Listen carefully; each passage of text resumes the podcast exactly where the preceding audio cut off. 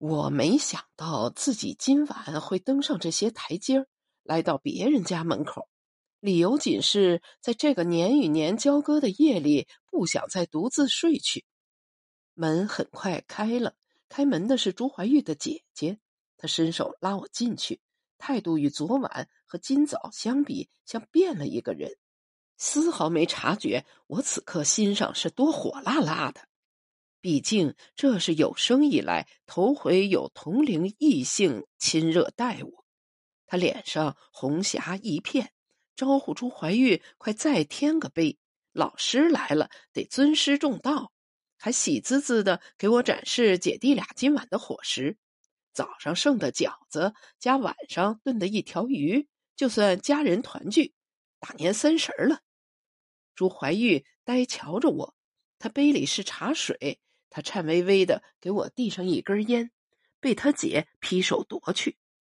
离近时闻得见他身上酒味浓烈，再看桌下绿瓶子跟保龄球似的列成几行，桌上还剩半瓶白的，便知这姑娘酒量在我之上，一时不敢跟他碰杯。见我矜持，他巴掌拍上我肩膀，震得我杯里酒洒一半。听他说。没想到啊，没想到风雪之夜还有客人，怎么称呼啊，贵客？我说赵钱，乾隆的钱。他说什么破名儿啊，听着追名逐利的样我请问他芳名是怎么搓俗的？女孩双手撑脸下，摆出个葵花向阳模样，笑嘻嘻说：“秀秀，朱秀秀，秀色可餐。”秀外慧中，朱怀玉目不转睛看着他姐，这让我怀疑，自我进门前，现场就是这么个现场。在木讷的朱怀玉跟前，朱秀秀一人就包揽了春晚上所有节目，从相声到小品，如今又霍霍到歌舞身上。厅里不足十平方米的面积，成就他扭着秧歌步，一颦一笑。一扭一摇，一手军飞，一手塔山，仿佛登台在维也纳歌剧院。身段看不出咋好，嗓门十足亮堂，像在屋里就炸开了几挂鞭。喝到深夜，我和朱秀秀以亲热的脸贴脸抱在了一起。朱怀玉始终警惕，留神时间，不知是到几点。他默默捡走桌上的碗筷，把酒留下，一个人到厨房里刷碗。我不敢放掉朱秀秀，放掉这个脱离孤单的机会。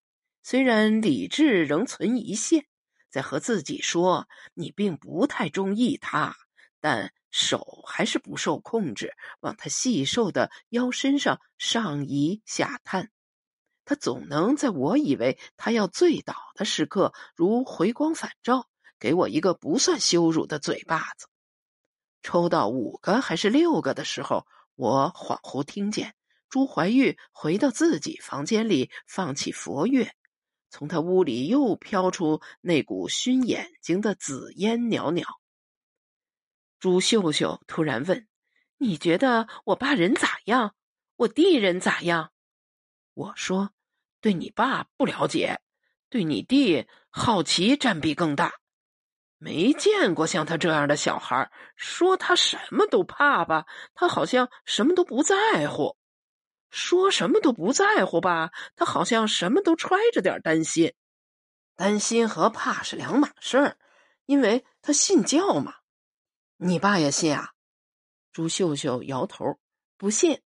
他说：“这是朱怀玉做过的。”唯一勇敢的事，他只在这件事上一如既往的反抗我爸，以此做交换。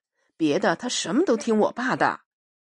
朱秀秀又笑说：“他其实很清楚自己这一家在外人眼里要更为可笑。”他说：“朱怀玉不会在学业上有什么能耐的，他很能坐住板凳，却是空坐，空空如也的坐着、站着。”活着，这些他都会做得很好，吸收知识就不行了。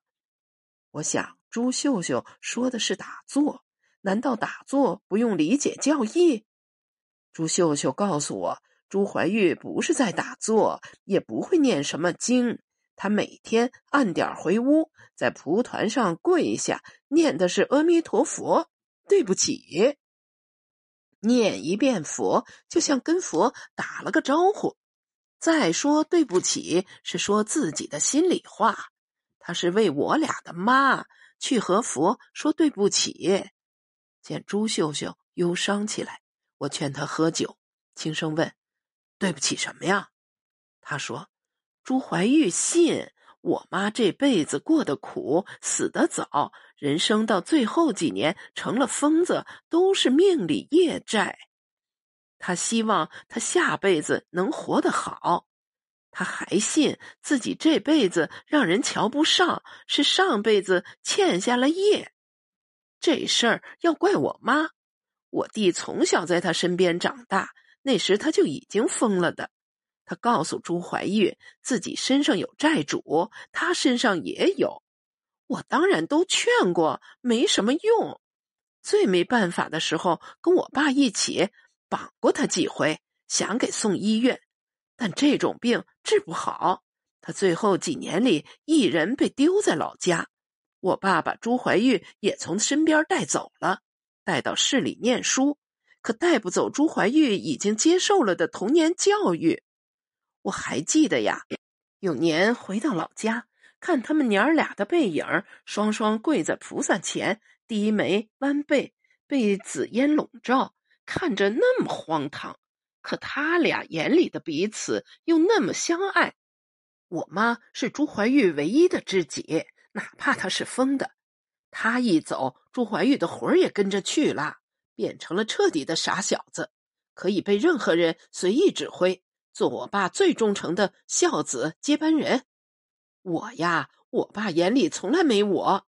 当他后来发现一个好些年不管不顾的姑娘长成了大姑娘，和他在同一座城市里狭路相逢时，这老王八蛋简直吓坏了。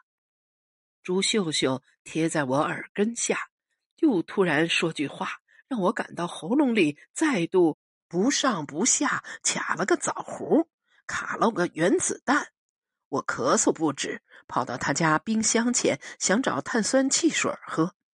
幸运的是，还真有瓶大雪碧；不幸则是在看到我憋成紫色的脸逐渐被灌进去的汽水拯救恢复常态后，朱秀秀也恢复常态，再不跟我提关于睡不睡的事。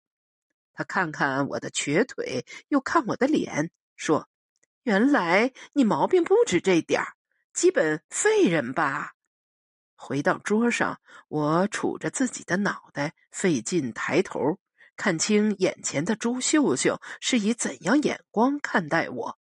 他言下之意，我太过熟悉，和多数人一样，是抱有稍纵即逝的同情和将长久伴随的印象，即这样的人活着没多大价值，还拖累旁人。不一样的是，朱秀秀眼神里还有另一层内容，让我感到恐惧，更后知后觉体会到比睡一睡这件事深刻的多的兴奋。今晚他给予我很多第一次，让我终于亲耳听到有人对我说出那句等待已久的话：“你到底预备在什么时候把仇恨全给放出来？”我们都笑得不行。一屋之外，烟花沸腾。每到年节，总有那个被释放到夜空去的时刻。花团锦簇，一团上，一团下。我抓上朱秀秀的手，告诉她：“咱俩都有不小的仇恨。有关我的具体的一切还没计划好，但如果能有同伙，哪怕拉对方下水，我心也全无愧疚。你可以当我是个自私透顶的人。”这一点从一开始我就没打算隐藏，你呢？你其实也是，要不你不会今晚和我说这些。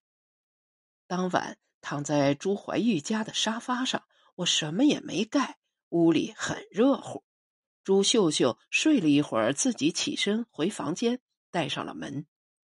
世界归于安静，我眼前再度出现，出现了无数次的设想：我爷、我奶、我爸、我妈、我小姑、我妹妹，包括我小姑即将到人间的第二个孩子，都会和这夜晚一样，集体安静，灵魂出窍。所有人的世界都会在相聚时刻，在一张团圆餐桌上走入终结。那将他们召集在今生结为家人的缘故，也会送他们出今生到下一站地。他们将在站台上整齐的继续等待。到那时刻，我们都是等车来的陌生人了。因为客气对待彼此，反生出许多今生没有的温柔来。